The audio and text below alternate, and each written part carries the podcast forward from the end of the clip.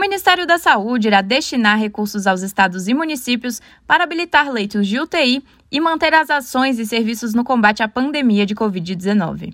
A decisão, publicada na portaria de número 3160, estabelece um montante de 18 milhões e 720 mil reais. Os recursos valem pelo período excepcional de 60 dias, podendo ser prorrogados a cada 30 dias, a depender da situação de emergência em saúde pública de importância internacional, e poderão ser encerrados a qualquer momento caso seja finalizada a situação de emergência.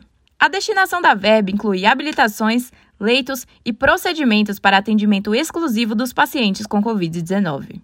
Reportagem Rafaela Gonçalves.